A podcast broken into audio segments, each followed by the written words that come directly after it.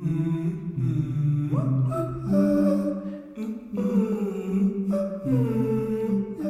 el 2010, una joven actriz comienza su carrera en un programa de televisión del canal Disney, mientras otro joven debuta como director de cine en el Festival de Sundance. Nueve años después, la actriz Zendaya y el creador Sam Levinson unen sus muy distintos orígenes en una rompedora serie de televisión sobre adolescentes, su experiencia con las drogas y el alcohol y su búsqueda de identidad mientras sufren de adicciones, homofobia, gordofobia, abuso sexual, relaciones tóxicas y demás. Todo al ritmo de un synth pop sensual y provocador. Hoy vamos a charlar sobre la serie Euforia estrenada en 2019 en HBO y para ello nos acompaña el periodista Andrés Rubio, quien fue jefe de la sección de cultura y del suplemento El Viajero para el periódico El País, es cofundador de la Galería de Arte Madismad en Madrid y acaba de publicar su libro España Fea. Pero antes de bañarnos de euforia y purpurina de colores, vamos con Willy Veleta y sus recomendaciones de cine en cartelera.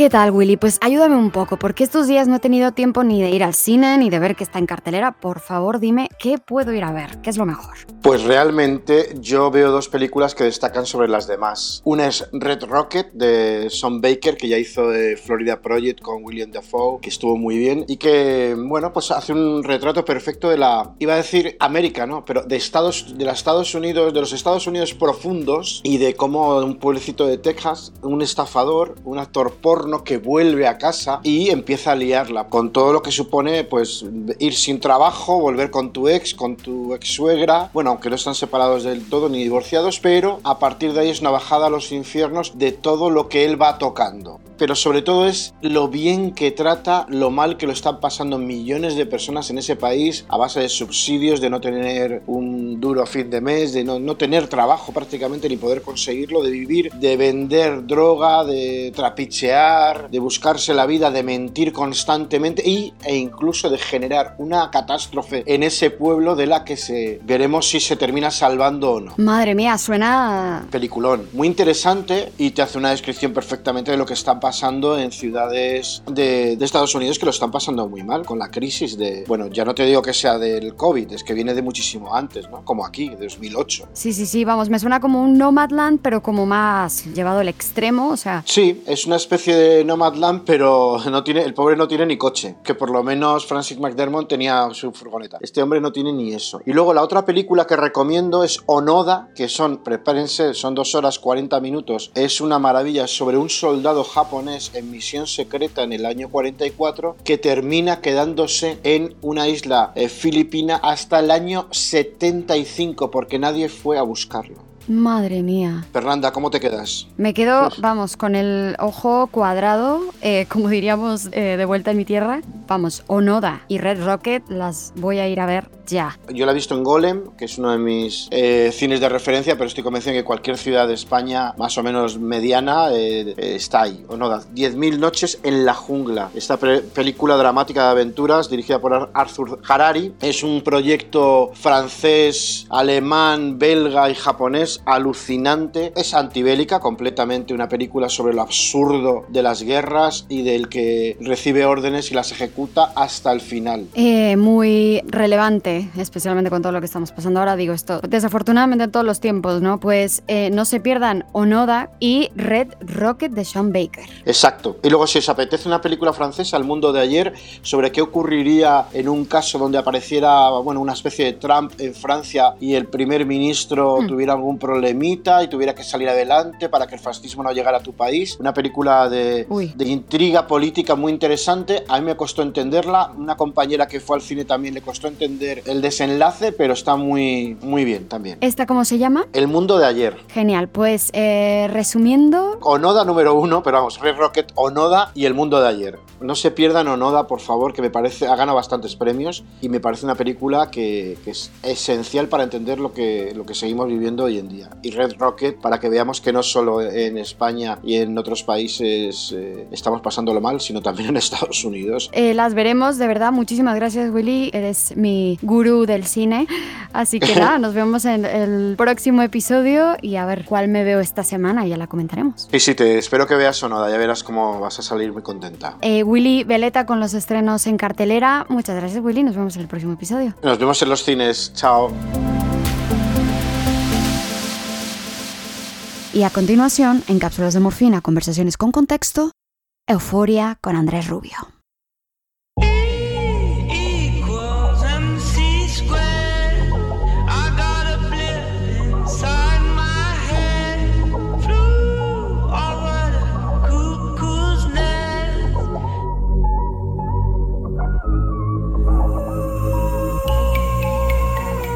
¿Qué tal Andrés? Qué gusto tenerte por aquí. Hola Fernanda, ¿cómo estás? Muy bien, gracias. Bienvenido a Cápsulas de Morfina. Es un placer tenerte aquí y vamos a charlar de esta serie tan fascinante. Pero antes quiero aclarar a todos los que nos están escuchando que van a haber muchos spoilers de la primera temporada. Así que si hay alguien que esté escuchando que no haya visto la serie, por favor, corte aquí, vaya a hacerse una prueba de un mes HBO Max, vea la serie y luego entonces se venga a escuchar el episodio. Así que avisados y avisadas están. ¿Vale? Venga Andrés, Cuéntame, ¿cuál fue tu sensación o sensaciones eh, viendo Euforia? Pues mira, yo cuando vi Euforia me sentí como un adolescente. Me, me, metí por completo, me fascinó esa especie de paraíso Instagramer de redes sociales, de Twitter que forma parte de la narrativa de la serie. Es una serie escrita para la generación Z y yo de entrada caí directo en las redes de la generación Z, de lo cual pues me siento muy satisfecho, claro, porque me hace sentirme más joven. Total, trae como este tipo de, de nostalgia, pero a la vez a mí me provocaba mucha angustia, como una mezcla de sentimientos mm, muy extraña. Pues sí, tienes razón, y, y el fenómeno que se ha creado parte de eso. Había una, una chica que decía, la serie me parece terrible, estoy totalmente en contra de todo, pero precisamente por eso no me voy a perder ni un capítulo. Y tú sabes que es la serie de HBO más vista después de Juego de Tronos. O sea, ha sido un fenómeno mundial eh, donde la gente queda para ver los capítulos de la serie, donde la segunda temporada ha tenido un éxito enorme. De hecho, ya están rodando la tercera y, bueno, pues... Eh, ¿Se sabe cuándo se, va, cuándo se va a estrenar o todavía? Tarda, tarda bastante, creo que para 2024, pero creo que están en ello. Y ahora el debate es si Sam Levinson, el director, debe o no incorporar guionistas, porque sabes que hay todo un debate también, lo que pasó también con Juego de Tronos, que de pronto le dicen a Sam Levinson eh, que están totalmente en desacuerdo de lo que ha hecho con unos personajes y no con otros y quisieran que hubiera sido de esta manera o de otra y el propio espectador se identifica tanto con la serie que quiere participar en, en los cambios que se producen en ella, ¿no? Claro, recordemos que esta serie es, digamos, de cierta manera autobiográfica de Sam Levinson, que es un joven que superó la adicción a las drogas, pero es verdad lo que dices, eh, llega un momento en el que los personajes superan al creador, ¿no? Entonces toman vida propia y mucha gente precisamente dice que quieren que Zendaya tenga, por ejemplo, más decisión, ¿no? Sí, yo me parece interesante lo que dices. Sam Levinson tiene 37 años. Es un, a mí me parece que tiene un talento tremendo, visual y narrativo. Es muy interesante cómo está escrita la serie de bien, sobre todo en la primera temporada. Y lo que le critican es que efectivamente es un, es un proyecto tan personal que ahora están diciendo que debería tener más guionistas con él, porque es una serie que sabes que no hay, no hay equipo de guionistas. O sea, es sobre todo él. Y en algún momento ha dejado participar a, a los actores. De hecho, eh, hay uno de los capítulos de la primera temporada en que, en que la actriz transgénero Hunter Schaffer, que interpreta a Jules, participa y firma el capítulo con Sam Levinson, pero digamos que esta es una serie de artista, es una serie muy personal de este director y a mí eso también me fascina porque estamos cada vez más cansados de ver estas series que repiten y repiten y que son como hechas por laboratorio de un equipo de guionistas que mezcla las fórmulas y sale élite o la casa de papel no en, en, las primeras temporadas que a mí me encantaron, sobre todo la primera de La Casa de Papel y de Élite,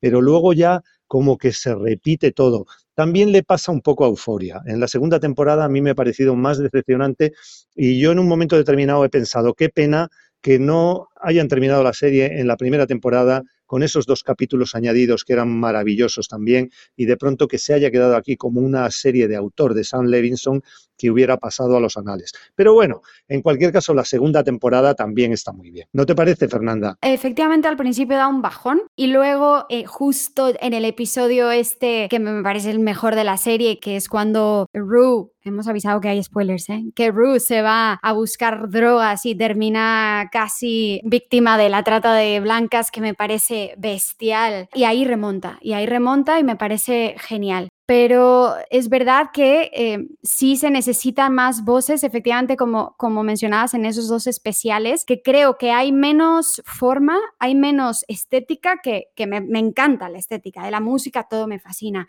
pero es verdad que por momentos puede parecer que la estética o la forma superase a la sustancia, ¿no? Que si se quitara esa estética igual se diluiría un poco. Y estos dos episodios demuestran que no es así. Y realmente son estos dos personajes en uno Rue y en otro Jules, hablando, filosofando, reflexionando sobre su vida, sobre su sexualidad, sobre sus dilemas existenciales, sin nada más. ¿No te parece absolutamente brillante estas actuaciones también? bueno, a mí la pareja de Rue y Jules, a mí me parece, eh, o sea, maravillosa. Yo hacía tiempo que no veía en el cine una pareja con esa belleza y con esa elegancia y con esa naturalidad y luego con esa novedad, porque eso es una cosa que debemos comentar, Fernanda, que a mí me parece eh, lo más importante en Euforia y es cómo trata el tema del género y de la raza. Y, Efectivamente. Y empezando por el género, o sea, el que haya una pareja que es Ru, que es hija de una mujer negra y de un hombre blanco de origen judío, y luego que Rue se enamore de Jules, que es una actriz transgénero eh, increíblemente bella y elegante, y que de pronto eh, entremos en, ese mundo y nos parezca algo absolutamente natural, porque no hay ningún juicio que emitir acerca de estas dos personas enamoradas.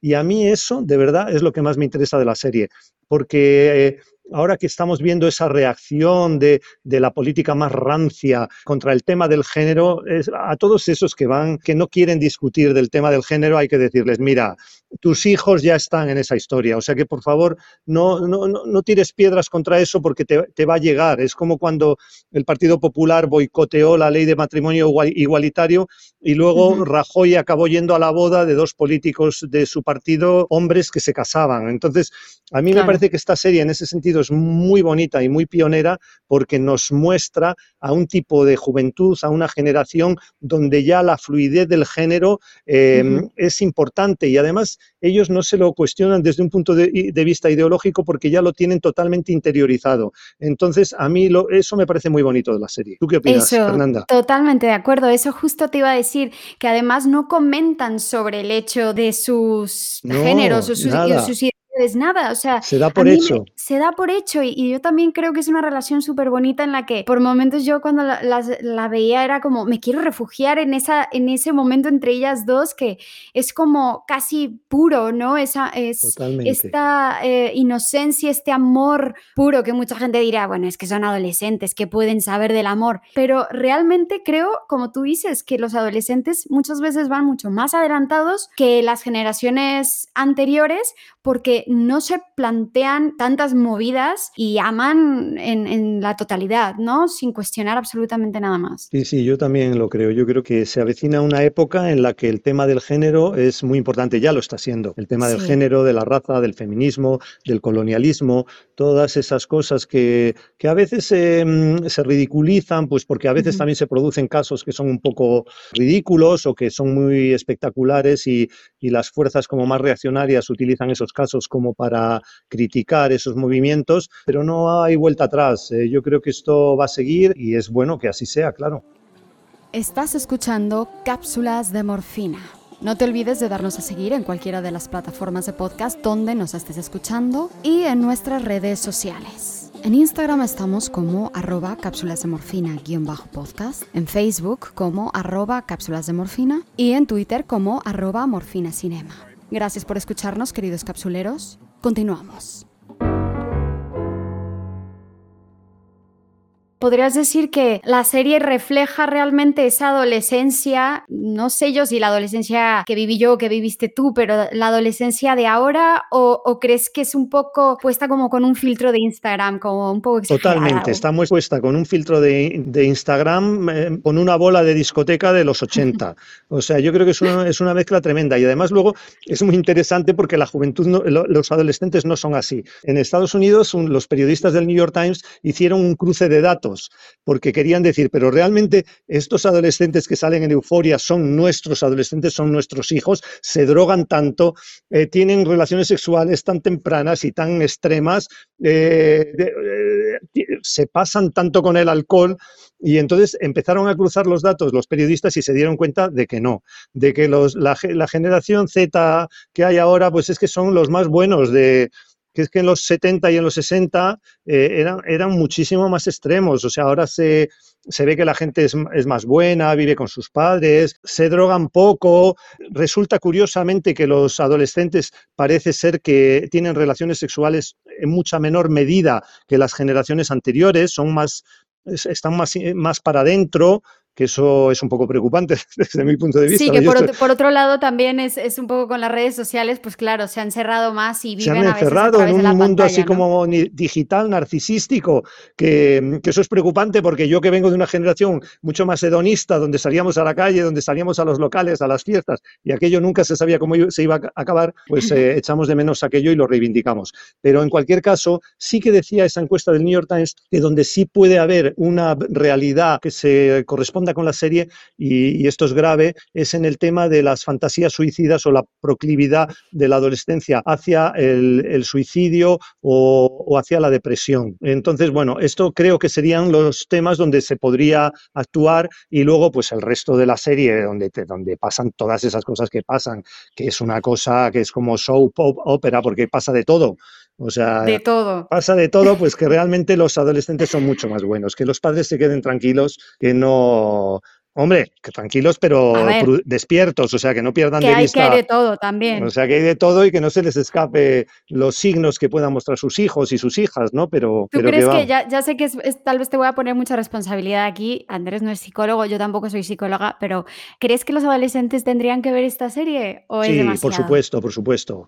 Sí, y además es motivo de debate. Esto, esto también he leído un artículo donde hay una especialista, una psicóloga, que lo recomienda, porque aunque todo sea tan extremo en la serie y haya, bueno, en la serie yo he hecho una lista de cosas que hay y es que es alucinante. O sea, hay fantasías suicidas, adicción a las drogas, agresión física entre hombres por una mujer, intento de estrangulamiento de una chica por parte de su pareja masculina adolescente, abuso sexual de menores adolescentes, captura de desnudos, de desnudos en móviles y ordenadores y chantajes por ello, aborto, encuentros sexuales en Internet para sacar dinero, alcoholismo, problemas mentales, automedicación, parejas tóxicas. Es que es un carrusel, es un carrusel euforia. Y entonces lo que sí me parece que puede ser interesante es que eh, los adolescentes vean todo esto, porque son cosas que se pueden producir y que a partir de ahí se produzca un debate entre ellos y los adultos o quien tenga que ser los mediadores, que yo no lo sé porque como tú dices yo no soy psicólogo y no lo entiendo muy bien, pero que se produzca ese debate y creo que puede estar bien y que los propios adolescentes tienen un criterio para saber discriminar qué es la ficción y qué es la realidad. O sea, eh, realmente series como esta también pueden producir espectadores eh, críticos y eso es muy, muy importante en, los adolescentes, ¿no? Yo creo que los adolescentes, especialmente ahora, están mucho más despiertos de, los que, de lo que muchas generaciones más mayores piensan o se imaginan. Hay que darles un poco más de voto de confianza y bueno, eso, ¿no? El, eh, justo lo que decías del debate se plantea mucho esto de que si esta serie alenta a tener más consumo de drogas o no. Eh, yo también creo que no, yo creo que los adolescentes deberían verla porque, o sea, no solo te muestra cuando está Rue high, colocadísima, disfrutando del high, pero también te muestra la caída que es brutal. Y yo creo que nadie que vea esto dirá, ah, qué guay, yo quiero, yo quiero ser como Rue yo creo que siempre con, con, la supervisión del padre. Ru, llega un momento en que, en que parece un personaje un poco cómico. O sea, porque es que, es que Ru ve una pastilla y aunque sea levadura de cerveza, se la mete para adentro. Y entonces llega un momento en que acaba siendo un poco cómico. Y yo creo que eso también pues, eh, crea un distanciamiento eh, cómplice una, justo en una entrevista, em, una madre le hacía la pregunta a Sam Levinson, le decía, oye, mi hija tuvo problemas con las drogas, muy parecido a Ru, ¿crees que la debería ver? Y Sam Levinson no pudo dar tampoco una respuesta, tampoco yo creo que no se quiso tomar la responsabilidad de sí, vela, porque dijo, yo cuando tenía 16 años me metí a ver Requiem por un sueño y, salí queriendo pincharme heroína, pero dice, yo tenía, o sea, yo 16 años y solo es, es muy diferente a, oye, si sabes que tu hijo o tu hija tiene una cabeza un poco más o menos con criterio, pues la ves con él y explicas y abres debate y reflexionas, ¿no? Sí, sí, totalmente de acuerdo. Bueno, Andrés, me gustaría saber con qué personaje te identificas, si te identificas con alguno o con algunos? Pues mira, em, a mí me da mucha pena que en la segunda temporada, Kat, que es una actriz que se llama Barbie, Barbie Ferreira, pues tiene menos protagonismo. Y parece ser que es porque, mm, porque ha habido conflicto con, por, según he leído por ahí, con el director. O sea, como algo ha pasado ahí que por lo que sea, eh, Barbie Ferreira, que tiene muchísimos fans, y yo el primero, pues se le ha dado menos cancha en, la segunda temporada, por lo menos en los capítulos que yo he visto. No sé si al final eh, se reconduce esto, ¿no? Eh, no te voy a dar tantos spoilers porque te faltan los, el, cierre de la segunda temporada, pero, pero a mí en la en la próxima temporada, en la tercera, me gustaría ver mucho más de Kat también y me gustaría ver qué pasa con Fez. Fez, que, que, toda su trama es como super Breaking Bad, ¿no? Total, sí, sí, sí. A mí me, me, gustaría también mucho que estos dos personajes tuvieran un protagonismo mayor, pero en cualquier caso, yo como estoy enamorado de Zendaya, eh, de Rue y de Jules, yo tengo suficiente. O sea, con tal de que no se aleje de, de, ellas, eh, todo va bien. Yo eso es lo que le diría a Sam Levinson. No sé tú qué le dirías, Fernanda, como fan involucrada por completo en este brilli brilli de serie que nos encanta. Eh, me encantaría ver siempre eh, la música de Labyrinth, la purpurina, me encanta, me encanta 100% que quiero ver más a Rue y a Jules. Quiero ver más a Lexi, a la Lexi em, post segunda temporada, porque ese personaje es muy, muy interesante también. Y me gustaría ver más algún chico heterosexual un poco más decente A mí me interesaba también mucho el, actor eh, de origen vasco, el Ordi. Primero porque es un actor que me parece uno de los actores más guapos que ha descubierto el cine en los últimos años. Impresionante. Y luego porque realmente Sam Levinson, o sea, le ha puesto todos los elementos tóxicos del varón masculino heterosexual blanco que se porta mal y que tiene traumas, ambigüedades sexuales y todo tipo de, cosas y de lacras. Toxicidades. Todo tipo de, de toxicidades. Entonces, también por eso me parece, me cae bien, porque, porque tiene ese lado cómico que dices, mira, el Ordi no puede ser que seas tan exagerado y, que tengas todo, todo, toda esta mochila tan llena de piedras. Y ya, ya, solo por eso me cae bien. Claro, claro, es un pedazo de actor y definitivo es un, buen, una buena revelación, porque este chico, no, no, yo la verdad no sé dónde salió, pero, Nate, es australiano, por lo visto. Sí, es australiano, pero, pero, él, él, se dice que es vasco, ¿no? Sí, sí, sí, no, y tiene, es que lo bueno es que tiene físico vasco, o sea, tiene, tiene cara de vasco, tiene unos rasgos muy particulares que, se, que los españoles los reconocemos perfectamente. Efectivamente. Andrés, ¿alguna cosa que quieras agregar más sobre esta magnífica serie pues bueno, que, nos encanta Euforia, que aunque, aunque yo a mí me canse mucho eso de que se repitan las temporadas de la serie, porque de las series, porque creo que bajan de nivel, pues una tercera temporada vamos a darles la oportunidad a Sam Levinson y a ver si pilla un equipo de guionistas que le ayuden un poco. Y en cualquier caso, es tan fascinante su mundo visual, es tan interesante su manera de escribir la serie, porque tiene muchísima calidad literaria. Eh, hay mucha gente que admiramos mucho a su padre, a Barry Levinson. Yo no sé si a ti tú eres, tú no sé si lo controlas porque eres mucho más joven, Fernanda, pero la gente que somos más mayores, pues nos encantaba Barry Levinson. O sea que esta familia Levinson yo creo que mola mucho. Que todavía tiene mucho, mucho que dar y yo quiero eso, ver un poquito más de esa sustancia que vimos en los especiales y... Eso es. Y seguimos enamorados y, y fans de Euforia. fans totales. Andrés, muchísimas gracias por estar aquí. Les recuerdo y les invito a todas y a todos que visiten la Galería de Arte Mad is Mad en el barrio de Chueca, aquí en Madrid. Eh, nos escuchamos en el próximo episodio de Cápsulas de Morfina, conversaciones con contexto. Hasta luego, Andrés. Adiós, Fernanda. Gracias. Un beso.